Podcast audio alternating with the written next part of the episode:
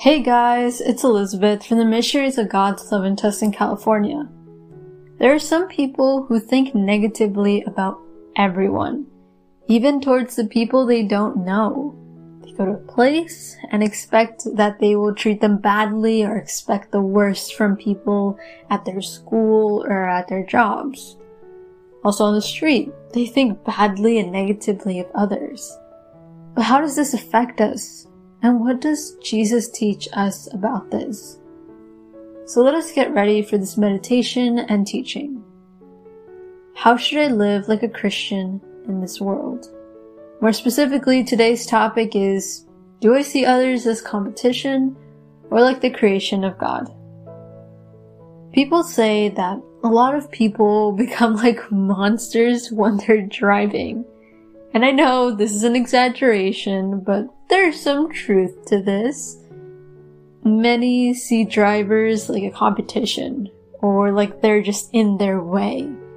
And those who are in their way, they think negatively about them.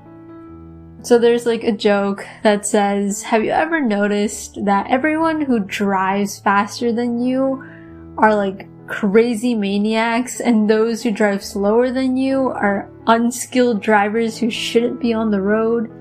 So really the only one who's really driving good is me. We sometimes think like that, right? That we're the only ones who are right. But that's not true we can easily judge others. Many people have this negative attitude at school, jobs, bosses, or neighbors. We just view others as bad people or they're our competition. This happens in both big and small cities. But we shouldn't live like this. It is a negative way to live, and it does not work well with the Holy Spirit. We stop being good Christians when we view others as enemies. So we should stop viewing others as competition or have a judgmental lens towards them.